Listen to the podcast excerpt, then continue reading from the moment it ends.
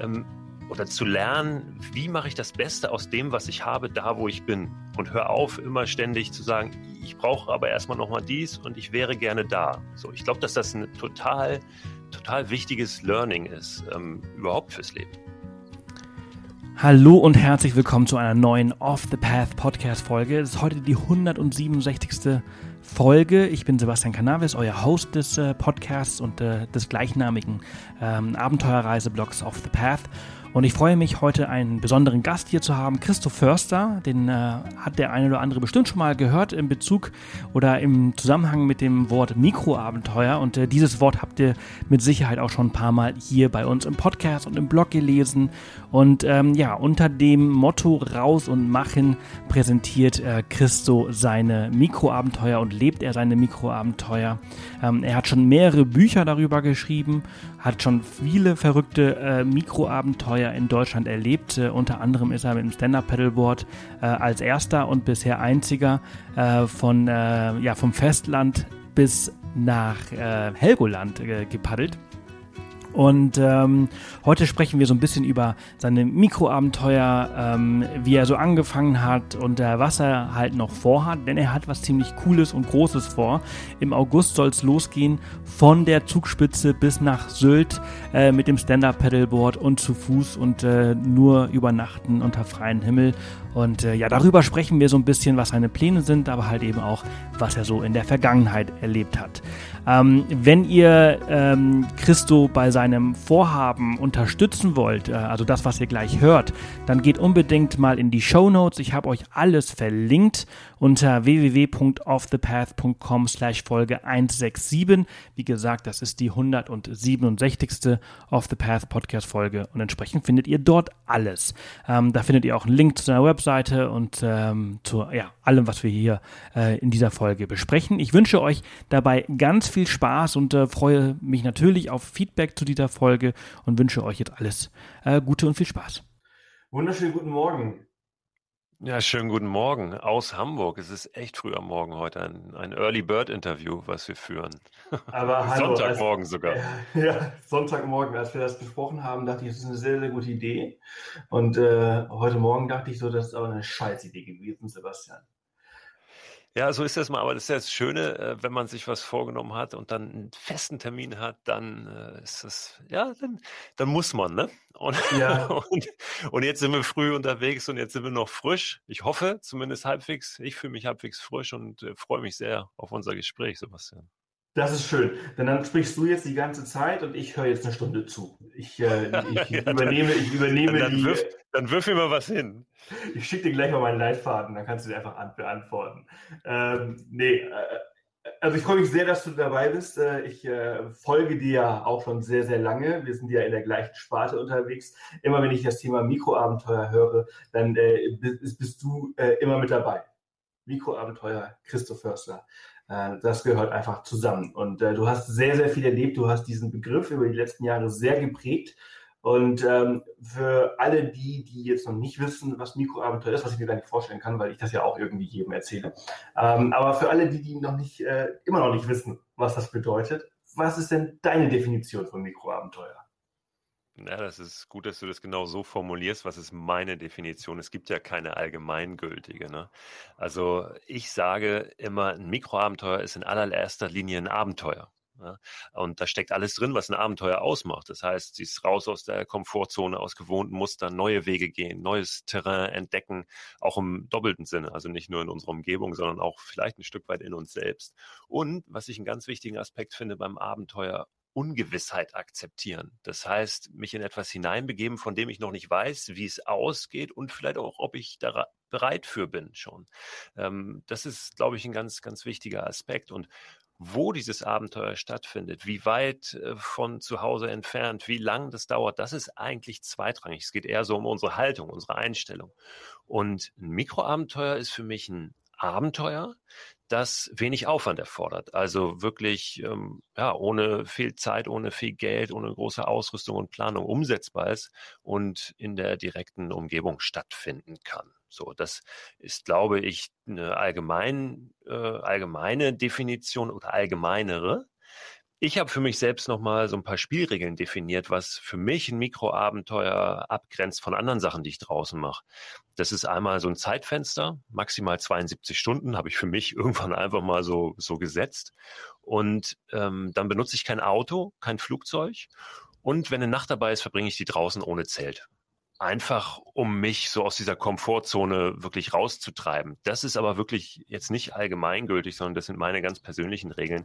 Ich kann ja nicht sagen, wo beginnt ein Abenteuer für jemand anderen, weil ich ja überhaupt nicht weiß, wo endet die Komfortzone eines anderen ne? oder wie, wie gestaltet der das für sich aus oder die.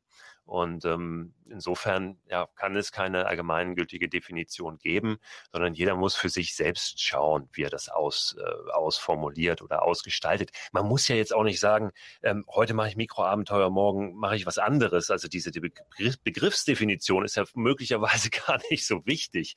Für mich war sie aber insofern wichtig, weil es mich sehr motiviert hat immer. Ich habe gesagt, heute möchte ich Mikroabenteuer machen, also muss ich meine Spielregeln einhalten sozusagen und komme wirklich in so ein Abenteuer rein. Und ähm, deshalb hat das für mich sehr, sehr gut funktioniert und funktioniert auch heute noch für mich äh, sehr, sehr gut, wirklich ähm, das auch so als Mikroabenteuer zu sehen, zu definieren und, und mich herauszufordern, auch in tausend verschiedenen Facetten. Es gibt ja so viele Arten, sich herauszufordern. Hm, du hast gerade was äh, sehr Tolles gesagt. Du weißt ja nicht, wo die Komfortzone eines anderen aufhört. Und das ist äh, sehr wahr. Ähm, für manche Leute äh, kann es schon halt ein, ein, kleines Abenteuer sein, das U-Bahn-Netz von New York zu verstehen ne? äh, und äh, sich da irgendwie nicht, nicht klar zu finden, nicht klar zu kommen, das ist für die schon Abenteuer und für andere ist halt eben was ganz anderes. Also ähm, ich finde deine Definition sehr, sehr passend. Ähm, ich suche für, also ja, du hast ja auch, du hast, wie viele Bücher hast du geschrieben? Drei Bücher, ne? Ich habe jetzt drei Mikroabenteuerbücher geschrieben, genau. Eins erscheint jetzt im Juli erst, das ist schon geschrieben, aber noch nicht erschienen. Genau. Und ähm, genau, habe da ganz viele Ideen immer drin und ähm, darum geht's mir wirklich, ne, um Ideen, um Inspiration und nicht um eine Gebrauchsanweisung. Ja, ne, genau, das, das finde ich halt eben was Tolles. Es ist, es ist auch der, der Unterschied zwischen uns, uns beiden. Unser, unser Buch ist ja zum Beispiel äh, sehr auf Orte äh, bezogen. Wir zeigen den Leuten, wo man kleine Mikroabenteuer erleben kann. Und ähm, du zeigst ihnen wie sie es erleben können. Ja, genau. Also das ist, wie du schon sagst, das ist der Unterschied und es ist auch gut, dass es den gibt. Ne? Es gibt so viele verschiedene Menschen da draußen, die auf unterschiedliche Arten und Weisen ja auch ähm, angesprochen werden und sich, sich inspiriert fühlen. Ne? Ähm, ich finde halt sehr, sehr wichtig, dass wirklich diese Einstellung, diese Haltung ähm, sich anzuschauen ne? und wirklich mal auch, auch zu begreifen, ähm, ob ich ein, wirklich ein Abenteuer erlebe. Das hängt nicht davon ab, wie, wie äh, groß das ähm, erstmal scheinen mag oder wie weit das weg ist von zu Hause. Also ich kann in zwei Tagen vor der Haustür ein größeres Abenteuer erleben als ähm, auf einer zwei Wochen Offroad-Geländetour irgendwo am Ende der Welt. Das heißt nicht, dass das immer so ist, aber es kommt halt darauf an, wie ist meine Haltung in dem Moment oder und wie bin ich unterwegs? Also ich habe das schon erlebt, wirklich mit einem äh, Geländewagen, wo ich dachte, das wird jetzt das Abenteuer ever, ja, also das Abenteuer meines Lebens. Und dann bist du auf so einer Tour zwei Wochen und stellst fest, hier ist alles durchgeplant. Hier habe ich null Selbstverantwortung. Und hier habe ich irgendwie das Gefühl, ich fahre hier einfach durch so eine Kulisse durch. Das hat mit Abenteuer eigentlich gar nichts zu tun. Ne? Ähm, und dann bin ich zwei Wochen vor der Haustür unterwegs und ähm, ich stürze mich voll ins Ungewisse und äh, ja, erlebe ein großartiges Abenteuer. Ähm, also das, das hängt wirklich nicht davon ab, wo ich bin, äh, wie viel Geld ich dafür ausgebe, sondern eher äh, von meiner Haltung, von meiner Einstellung. Auch die Selbstverantwortung übernehmen ist, glaube ich, ein ganz, ganz wichtiger Punkt. Hm. In einer globalisierten Welt äh, wie die, in der wir gerade leben, kennt man ja manche Orte, die halt sehr weit weg sind, besser als die vor der eigenen Haustür. Ne? Total. Äh, du bist ja sehr Mallorca-affin. Ich glaube, äh, aber auch viele Deutsche kennen Mallorca besser als ihr eigenes Bundesland.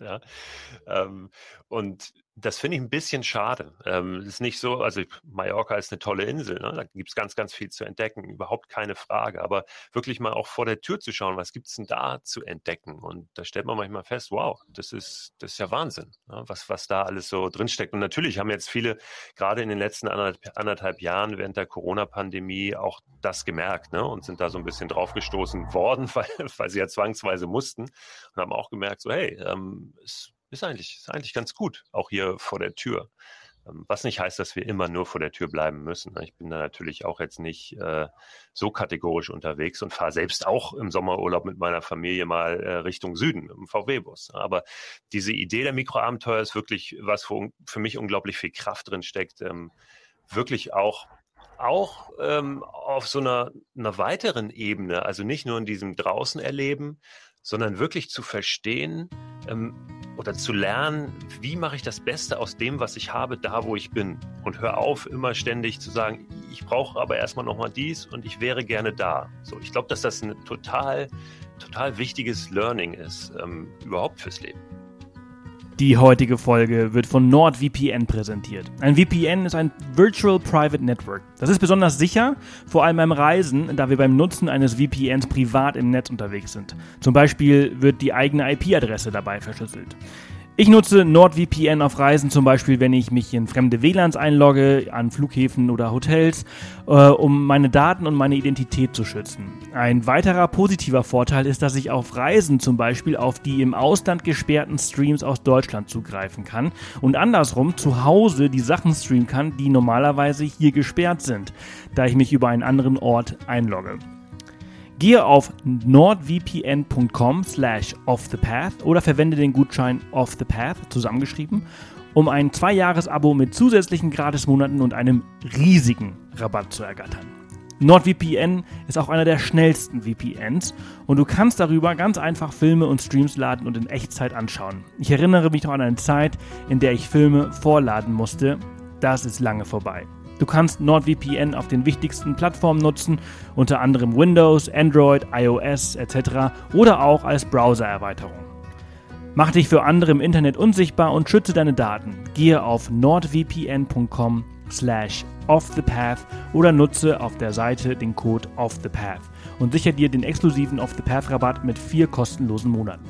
Den Link habe ich auch in die Show Notes verlinkt dein nächstes Abenteuer ist ja jetzt nicht so ganz so mikro, ne? Also die, äh, die, Grundaspekte, die du gerade so beschrieben hast, die äh, spielen da auch eine Rolle, aber es ist ein bisschen größer aufgezogen und ein bisschen nicht direkt vor der Haustür. Ja, das stimmt. Ich äh, komme ja aus, komme ja aus Hamburg, lebe in Hamburg und es geht für mich jetzt erstmal Haustür.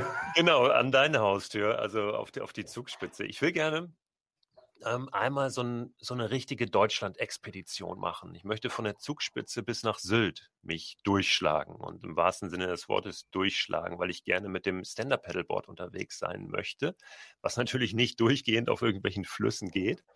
Das heißt, ich muss immer kombinieren das Wandern, also das ganze Zeug schleppen und dann wieder vielleicht einen Fluss finden, auf dem Richtung Norden mich bewegen. Werde draußen schlafen, da wo es geht. also im Zelten ist vielleicht auch nochmal wichtig zu sagen, das wilde Zelten in Deutschland ist ja verboten, aber ich mache das dann ohne Zelt und liege dann einfach mal irgendwo und mir fallen für ein paar Stunden die Augen zu da, wo ich es darf, ne, wo es nicht verboten ist.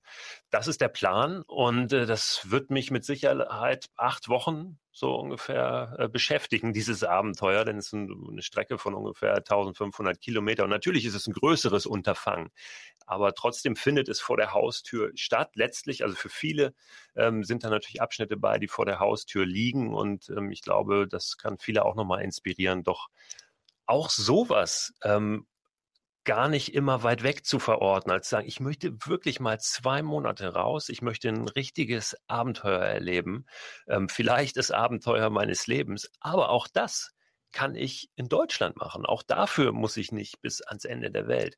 Und wir haben so viele tolle Landschaften auch in Deutschland, so eine Vielfalt und die werde ich die werde ich alle entdecken und erleben. Und da freue ich mich tierisch drauf, da oben auf der Zugspitze zu stehen und dann so ein bisschen, ja, äh, Deutschland zu meinen Füßen liegen zu haben und zu wissen, hey, jetzt, jetzt ist erstmal alles offen und jetzt, jetzt geht's los. Jetzt geht's bergab, ne? Im wahrsten Sinne des Wortes. Von jetzt an nur noch bergab und dann hoffentlich irgendwann bis nach Sylt. Aber da, auch da steckt viel Ungewissheit drin. Ne? Ich, ich weiß natürlich ähm, nicht alles vorab, ich habe nicht alles durchgeplant. Ich werde mich da auch ein bisschen treiben lassen und freue mich da, freue mich da riesig drauf.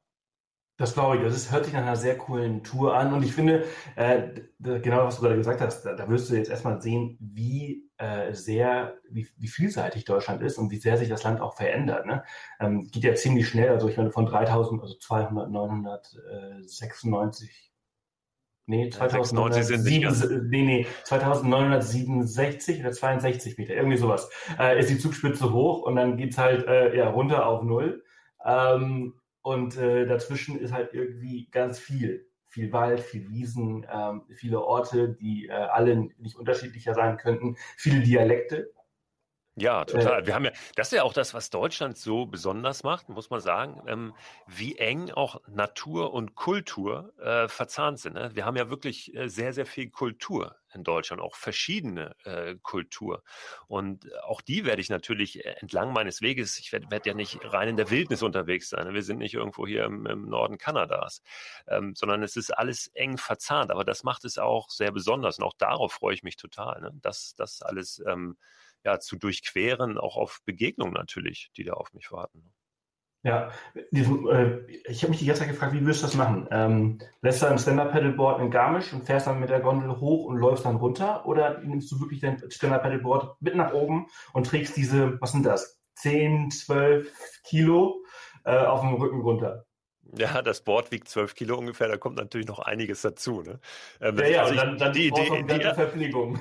Genau, die Idee ist wirklich, also nicht die Verpflegung für acht Wochen mitzunehmen, aber alles, was ich sonst brauche für acht Wochen dabei zu haben und das alles auch oben auf der Zugspitze schon dabei zu haben. Also ich will das wirklich ehrlich machen und ja, ich will dieses Board darunter schleppen. Und das ist äh, so ein aufblasbares Stand-Up-Pedalboard. Das heißt, ich kann das zusammenpacken, aber auch dann wiegt es natürlich so viel, wie es wiegt.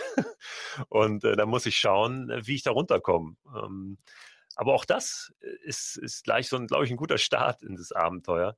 Äh, ich, vielleicht muss ich auch zweimal laufen. Vielleicht äh, muss ich mein Gepäck aufteilen und ähm, ich muss einmal ein Stück runterlaufen, weiß ich nicht. Ähm, ich werde wahrscheinlich übers Rheintal dann runter bis zur Rheintal-Angerhütte und dann nochmal hoch und dann den, den zweiten Packen holen. Und ab da geht's ja. Ähm, also das, das ist genau das, was es ausmacht. Und das liebe ich auch, solche Situationen, ähm, die ich dann irgendwie lösen muss, weil ich noch keine Idee habe. Ja, das, das wird sehr, sehr spannend und äh, davon werden mit Sicherheit viele Situationen kommen auf dieser Reise, auf diesem Abenteuer. Und das vielleicht auch ganz kurz, äh, wer da gerne dabei sein möchte, also in Anführungszeichen das miterleben möchte, wir wir planen einen Film darüber zu machen. Ähm, also ein, ein, Freund von mir, der ist Filmemacher, mit dem war ich auch oft schon auf Abenteuer unterwegs, wir haben so kleine Filmprojekte schon gemacht und wir wollen darüber gerne eine, eine, große Dokumentation drehen, die dann vielleicht auch ins Kino, äh, ins Streaming kommt, aber auf jeden Fall auf die Bildschirme von den, von den Leuten zu Hause. Und da haben wir gerade ein Crowdfunding gestartet für dieses Filmprojekt, weil das recht aufwendig ist, auch jemanden auf dem Stand-Up-Pedalboard mit der Kamera zu begleiten. Ähm, die werden auch nicht die ganze Zeit dabei sein, immer so blockweise und ähm, ja, sammeln da gerade so ein bisschen Unterstützung ein, was nicht bedeutet, dass jetzt alle spenden müssen, sondern ähm, uns hilft es auch schon total, wenn jemand den Film einfach vorab bestellt, äh, digital oder als DVD.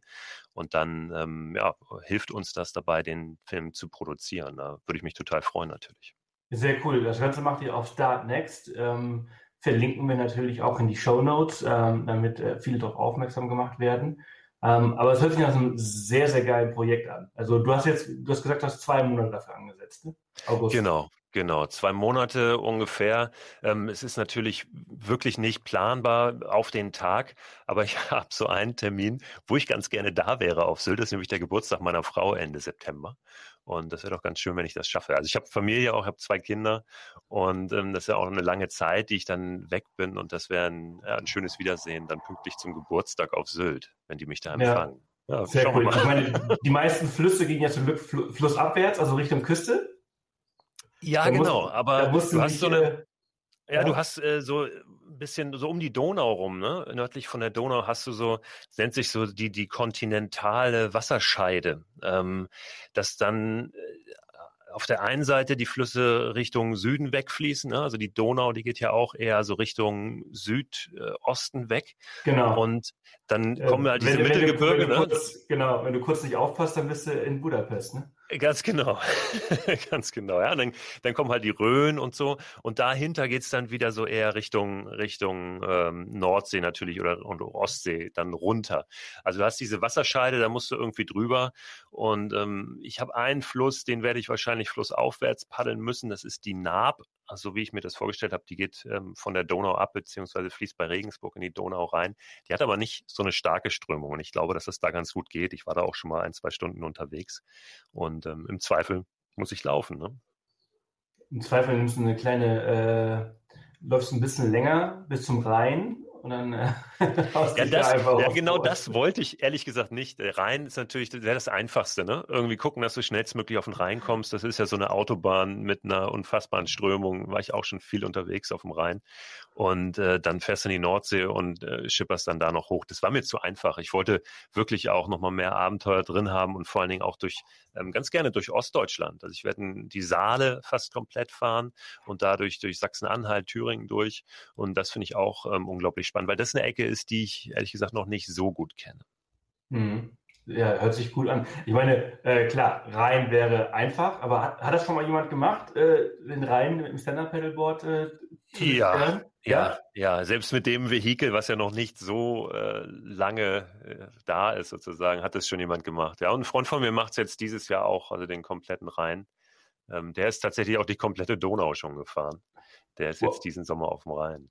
Wow. Ich meine, du hast ja äh, Stand-Up-Pedal-Erfahrung ordentlich äh, schon gesammelt. Du bist ähm, nach Helgoland als äh, der erste und einzige mit dem Stand-Up-Pedalboard. Ja, soweit ich weiß, hat das auch seitdem noch nicht wieder jemand gemacht. Ich hatte das so als ja, so als, als kleinen Traum für mich. Ne? Ich äh, habe jetzt schon dreimal gesagt, ich lebe in Hamburg und wir haben so einen alten Wohnwagen am Elbstrand stehen und da fahren halt oft die großen Containerschiffe alle vorbei, also rein und natürlich auch raus. Und dann sitzt du da manchmal am Wasser unten und siehst diese großen Schiffe rausfahren und fragst dich, ja, wo fahren die eigentlich hin? Und äh, alle kommen eigentlich in Helgoland vorbei, ne? Oder an Helgoland vorbei. Und ich habe mir irgendwann gedacht, du warst noch nie auf Helgoland. Du hättest total Lust, da mal hin. Ähm, warum paddelst du nicht einfach? Und zu dem Zeitpunkt äh, habe ich wirklich noch nicht mal ein Stand-Up-Paddleboard besessen. Und ähm, habe mir das dann in den Kopf gesetzt, äh, mir so ein Ding besorgt, habe angefangen zu trainieren, habe mich dann auch so komplett gegen die Wand trainiert und gepaddelt, Rückenprobleme gehabt irgendwann. Und ähm, dann muss auch alles stimmen für so eine Fahrt nach Helgoland mit dem Stand-Up-Paddleboard. Du hast da Wellen, du hast Gezeiten, ne? also du hast ordentliche Strömung. Und ja, das hat dann erstmal nicht geklappt. Also das hat ein, das erste Jahr überhaupt nicht geklappt, wo ich das vorgehabt habe. Und dann habe ich das eigentlich schon abgehakt. Und dann so im nächsten Sommer habe ich trotzdem irgendwann wieder angefangen, so auf, auf den Wind zu gucken, ne, auf die Windvorhersage. Windvorhersage Deutsche Bucht kennt man manchmal sogar aus den, aus den Nachrichten. Da wird das oft zumindest hier im Norden durchgesagt.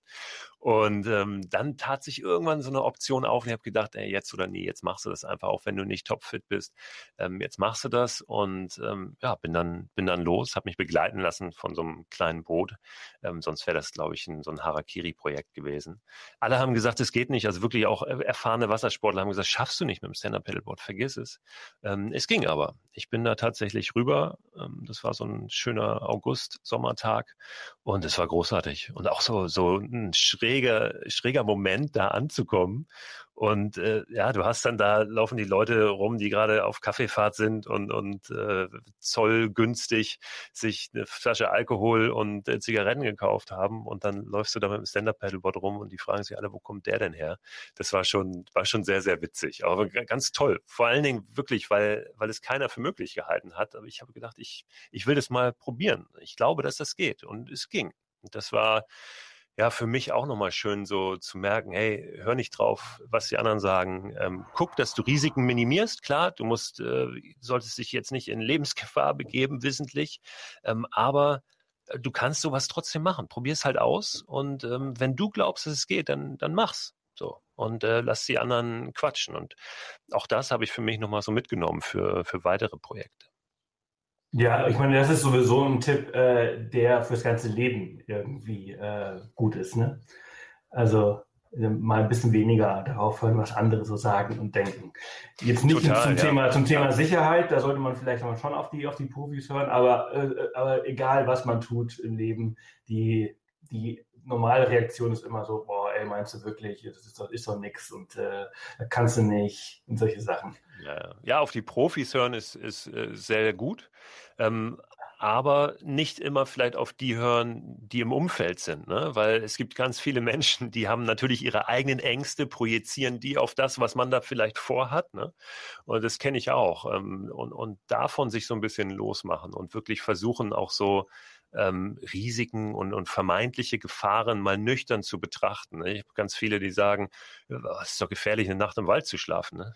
Aber ganz ehrlich, äh, einen Tag durch eine Großstadt zu laufen oder zwei Stunden über die Autobahn zu fahren, ist mit Sicherheit gefährlicher, als eine Nacht im Wald zu schlafen.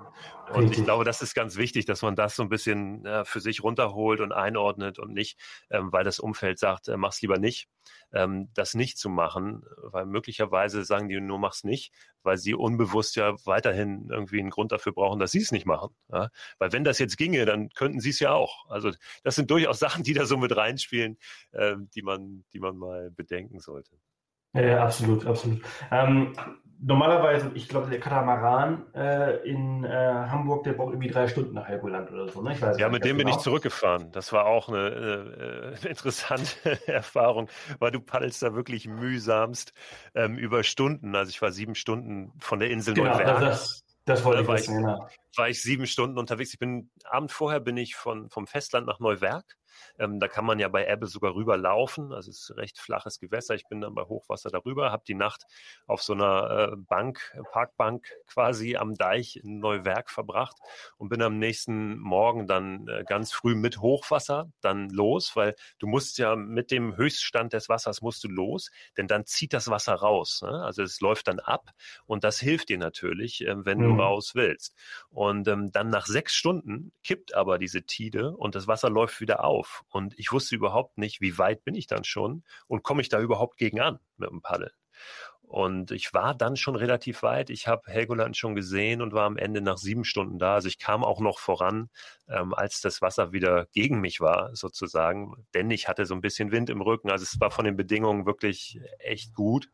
Ähm, ja, und war dann, wie gesagt, nach, nach sieben Stunden da. Und dann bin ich an dem Nachmittag noch, weil ich wirklich früher da war als gedacht, bin ich auf den Katamaran und wieder zurückge düst äh, nach Hamburg und dann bist du, dann, dann flügst du da durch das Wasser und äh, habe am Abend, wo ich am Morgen losgefahren bin, losgepaddelt bin äh, in Neuwerk, habe am Abend quasi äh, noch meine Kinder ins Bett gebracht. Also es war ein, das war ein äh, wilder Ritt an diesem Tag und äh, ja sehr sehr vollgepackt mit Erlebnissen.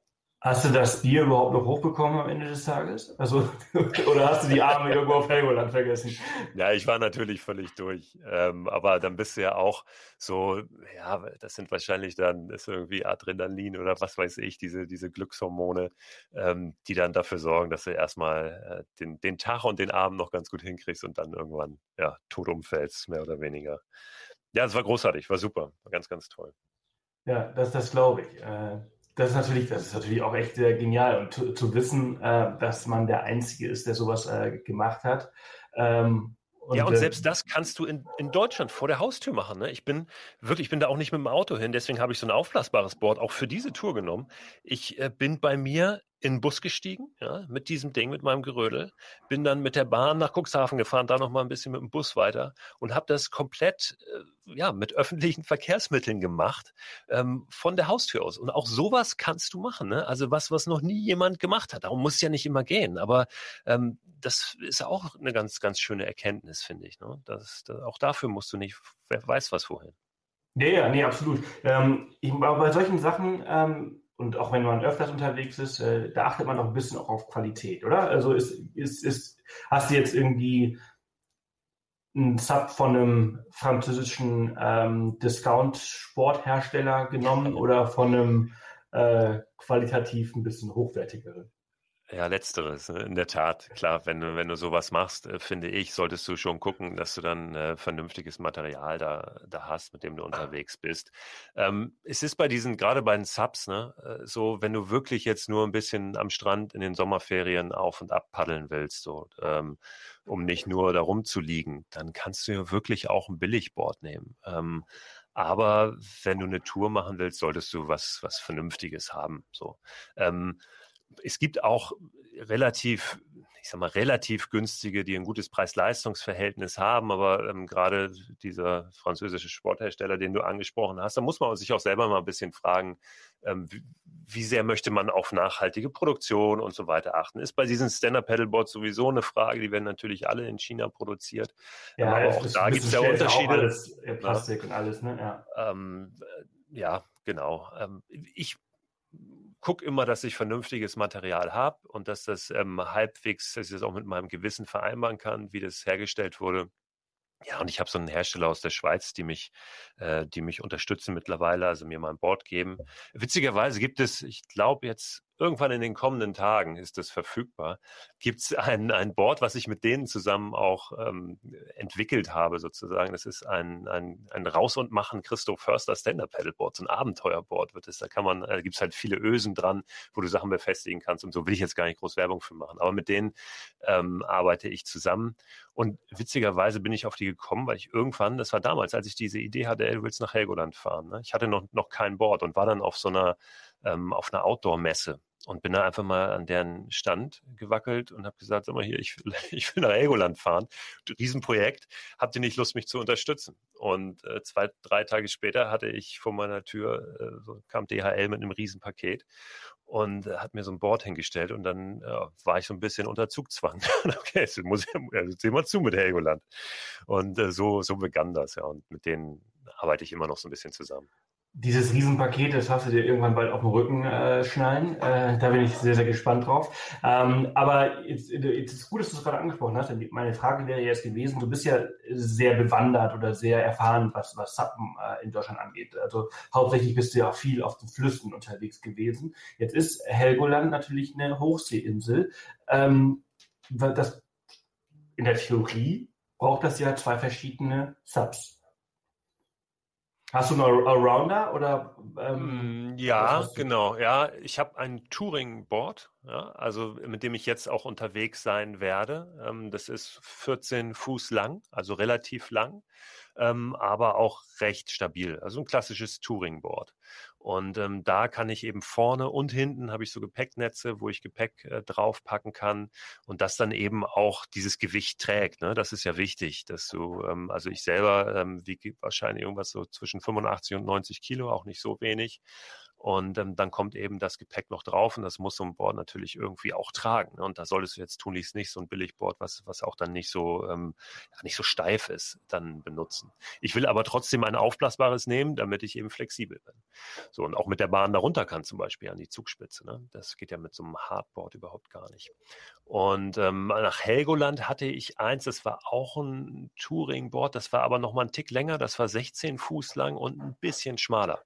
Und ähm, damit bin ich da ja, nochmal ein bisschen besser wahrscheinlich durch die Wellen gekommen. Ich würde behaupten, mit einem normalen Touringboard, ähm, mit diesem 14-Fuß-Board, hätte das auch funktioniert. Ähm, genau, aber ein Allround-Board ist es nicht. Also so damit würde ich jetzt keine Tour machen. Aber es ist ein bisschen wie beim, wie beim Ski auch, ähm, dass man sagt, Länge läuft. Ne? Also ähm, so ein Board ist dann vielleicht nicht ganz so wendig, ähm, aber es ist halt schön lang und es läuft und du kannst ganz gut was zuladen. Und wirklich, also ich finde das Stand-Up-Paddleboard als, als Abenteuervehikel immer noch extrem unterschätzt. Ich war im letzten Sommer mit meiner Familie, also wirklich mit meiner Frau und beiden Kindern, waren wir eine Woche lang mit Stand-Up-Paddleboards, also jeder an Bord, das komplette Gepäck drauf, ähm, auf der Mecklenburger Seenplatte unterwegs wo ja sehr, sehr viele Wasser wandern, aber eben meist mit Kanu oder Kajak. Wir waren da wirklich Exoten.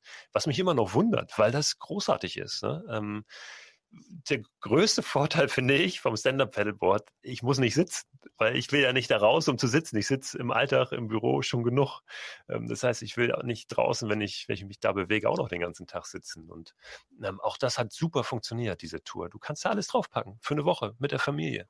Und ähm, ja, also das glaube ich, können, da steckt noch unglaublich viel Potenzial drin, ähm, weil es so äh, auch logistisch so einfach ist. Du kannst es klein zusammenfalten, mit der Bahn irgendwo hin. Die Logistik ist ja beim Wasserwandern auch oft das Ding.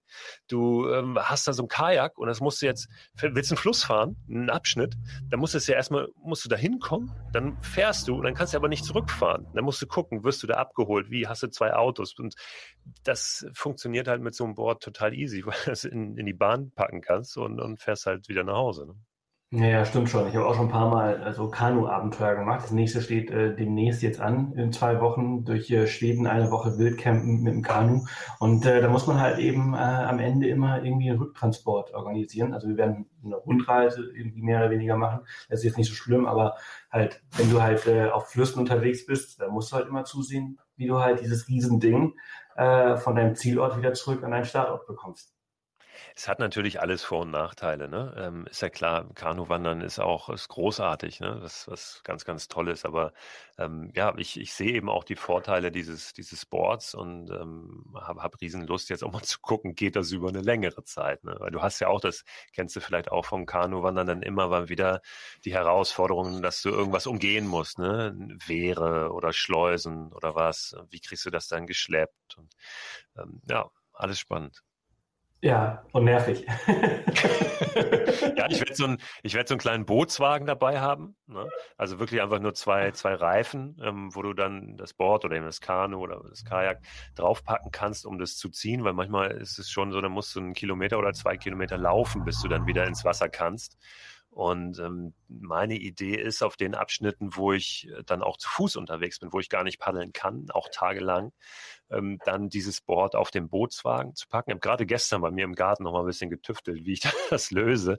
Und dann das Paddel zu nehmen und quasi auf diese Packtasche, die auf dem Bootswagen befestigt ist, oben das Paddel drauf befestigen und das als Deichsel zu nutzen, also diesen Paddelgriff, mhm. ähm, um das dann hinter mir herzuziehen, dieses Ding, damit ich das nicht die ganze Zeit auf dem Rücken habe, dieses Gewicht. Und ähm, ja, da bin ich auch gespannt, wie mir das so gelingt. Habe gestern einen Klettergurt quasi auseinandergenommen und präpariert und dran rumgefummelt, dass ich einen Klettergurt äh, mir ummachen kann, wo ich die Beinschlaufen abgemacht habe und so weiter. Und da dann hinten rein quasi dieses Paddel ähm, befestigen kann, ranklicken kann, dass ich auch die Hände frei habe beim Laufen. Also dass das einfach quasi hinter mir herrollt, dieses ganze Ding. Schauen wir mal. Ich bin gespannt. Ich äh, bin mir sicher, wir werden es dann äh, im, im, Fernsehen äh, oder im Kino sehen können. Wie gesagt, alle, die darauf Bock haben, auf Start Next äh, findet ihr die äh, Kampagne von Christo und äh, ich habe sie euch natürlich noch in Show Notes äh, verlinkt. Ähm, Nochmal ein kleines anderes Thema. Ähm, und zwar ein tierisches äh, Thema. Wir sprechen über den Schweinehund, den inneren.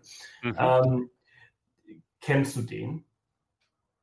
Ja, klar, kenne ich den auch. Also das wäre jetzt Quatsch, wenn ich sage, da bin ich völlig frei von. Ne? Ähm, ich habe mittlerweile, also ich habe wirklich dieses, ich habe ja irgendwann mal formuliert, dieses Motto raus und machen. So, ähm, und, und das ist wirklich auch ähm, ein Motto, was ich nicht nur vor mich hertrage, sondern ähm, wirklich auch verinnerlicht habe. Das, das ist halt manchmal notwendig, ist einfach, du musst dich ja manchmal auch, musst in den Hintern treten, so selber, ne? Und, und raus. Und nicht diese, wir haben so schnell und viel diese ganzen Ausflüchte und Gründe, warum es gerade nicht geht. Und ich glaube, wenn wir aber wirklich abgespeichert haben, was uns das gibt da draußen und diese Momente auch vielleicht ja fast fotografisch festgehalten haben, die da draußen gut waren und gut sind.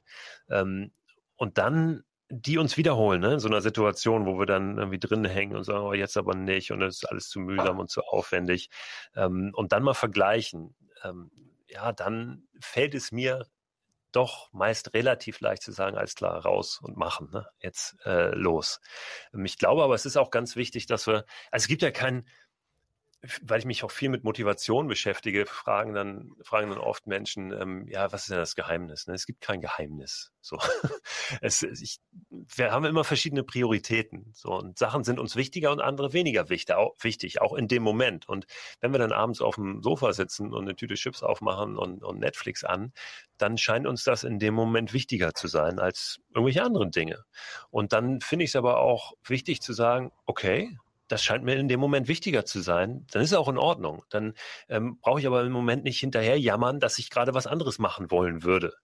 Ähm, Wenn es mir aber wichtiger ist, einen guten Moment zu sammeln da draußen nochmal, vielleicht vor die Tür zu gehen, ähm, weiß ich nicht, die, die Sterne mir anzuschauen, dann äh, werde ich das auch machen, glaube ich. Ähm, es ist nur entscheidend, dass wir am Anfang vielleicht uns so ein bisschen auch mal auch mal zwingen, und das kann man natürlich, indem man sich verabredet, indem man irgendwie sich einen gepackten Rucksack schon hinstellt. Da gibt es natürlich auch irgendwie viele Tipps und Tricks.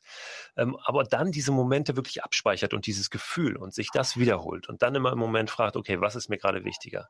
Und ähm, nicht immer auch da, nicht immer das, eigentlich würde ich gerne und äh, dann sagen, ah, ich bin aber zu schwach, ich bin nicht diszipliniert genug. Nee, dann ist es dir im Moment halt nicht so wichtig. Oder vielleicht brauchst du noch mal einen anderen Zugang. Vielleicht ähm, also geht jetzt ein bisschen in, in eine andere Richtung, aber äh, erklärt es vielleicht auch nochmal ganz gut. Ähm, viele, ich kenne viele, die äh, hassen das Joggen.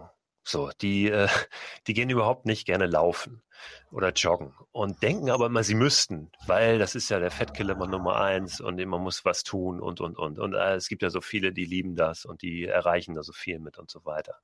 Wenn das nicht deins ist, hey, dann, dann, dann mach's dir doch nicht so schwer. Dann, dann geh Radfahren, dann geh schwimmen, dann mach irgendwas anderes. Ja? Ähm, und, und äh, versuch nicht immer irgendwas zu erfüllen, von dem du meinst, ähm, dass du es erfüllen musst, weil alle das tun. Und das, glaube ich, ist auch im Abenteuererleben wichtig, ähm, was zu machen, was einem selber so viel gibt, dass es wichtiger wird als das, ähm, als das Rumhängen, sage ich jetzt mal ähm, zugespitzt formuliert. Und ähm, ja, dann dann immer wieder raus, raus und machen, ähm, Ausreden wegwischen und wirklich auch, das ist auch was, was ich durch dieses Mikroabenteuer erleben, durch diese Idee wirklich gelernt habe, Ausreden wegwischen und mal ganz nüchtern drauf gucken, okay, ähm, geht's jetzt oder geht's nicht und Sachen möglich machen. Ähm, gucken, wie mache ich es möglich mit dem, was ich habe, ähm, da wo ich bin. So, das ist, das ist das ist eine, eine Fähigkeit, die ist vielleicht die wichtigste überhaupt ähm, momentan, weil wir auch, also jetzt kommen wir nochmal wieder in eine andere Schleife. Ähm, Thema Veränderung, ne? Die Welt verändert sich so schnell, wie sie sich noch nie verändert hat. Haben wir jetzt auch gerade natürlich in der, gerade in der vergangenen, ähm, vergangenen Jahr gesehen. Und da diese Fähigkeit zu besitzen, das Beste aus dem zu machen, was du hast, da wo du bist, immer wieder dich auch auf Veränderungen einstellen zu können, egal wie die aussehen, einfach diese Fähigkeit zu haben, ähm, das ist, das ist so wichtig. Das ist so wichtig. Und das lernst du im Abenteuer erleben. Und mit Mikroabenteuern, mit kleinen Abenteuern, kannst halt mehr Abenteuer erleben und kannst diese Fähigkeit öfter trainieren. Und ähm, deshalb, deshalb liebe ich das so. Du musst nicht immer ähm, du musst nicht immer weg aus deinem Alltag. Auch das ist was ganz Wertvolles, was das Mikroabenteuer mit sich bringt. Bei einen großen Urlauben, bei großen Abenteuern hauen wir ab, wir fliehen aus unserem Alltag und kommen wieder, denken, alles ist anders, nichts ist anders. Bei einem Mikroabenteuer hast du wirklich die Möglichkeit, deinen Alltag umzugestalten, den anders, den besser zu machen. Und das ist äh, unglaublich wertvoll. Ja, absolut. Also das, das, deshalb bin ich auch ein großer Freund von. Ich meine, wir sind ja hier schon so ein bisschen prädestiniert, oder beziehungsweise äh, in Garmisch mit der Zugspitze in den ganzen Bergen vor der Tim ist das schon halt äh, genial. Ähm, wir sind, wir gehen hier abends aus dem Büro raus, laufen auf dem Berg, schlafen oben äh, und äh, morgens wieder unten. Ne? Und äh, vor der Pandemie, wo wir noch ein Büro hatten mit Mitarbeitern, äh, da waren wir, ja, haben wir abends allen Tschüss gesagt und morgens waren wir gleichzeitig da, aber die sind nach Hause gegangen, haben Netflix angemacht und wir waren oben auf dem Berg und das war halt schon immer sehr, sehr genial. Und äh, das ja. ist halt so, das ist super wertvoll, weil es gibt halt eben, es nimmt dich halt eben aus dem Alltag eben kurz raus und es gibt dir neue Energie und es sind halt eben das, was du gerade gesagt hast, diese Momente, diese kleinen Momente, äh, diese Festhalten ähm, für dich, warum du das machst. Und ähm, für mich ist halt eben, gibt es Geileres halt oben irgendwie in der, oder nicht oben auf dem Berg, aber sondern einfach irgendwo in der Natur zu sein und diese Ruhe zu genießen. Das ist für mich das, das Größte.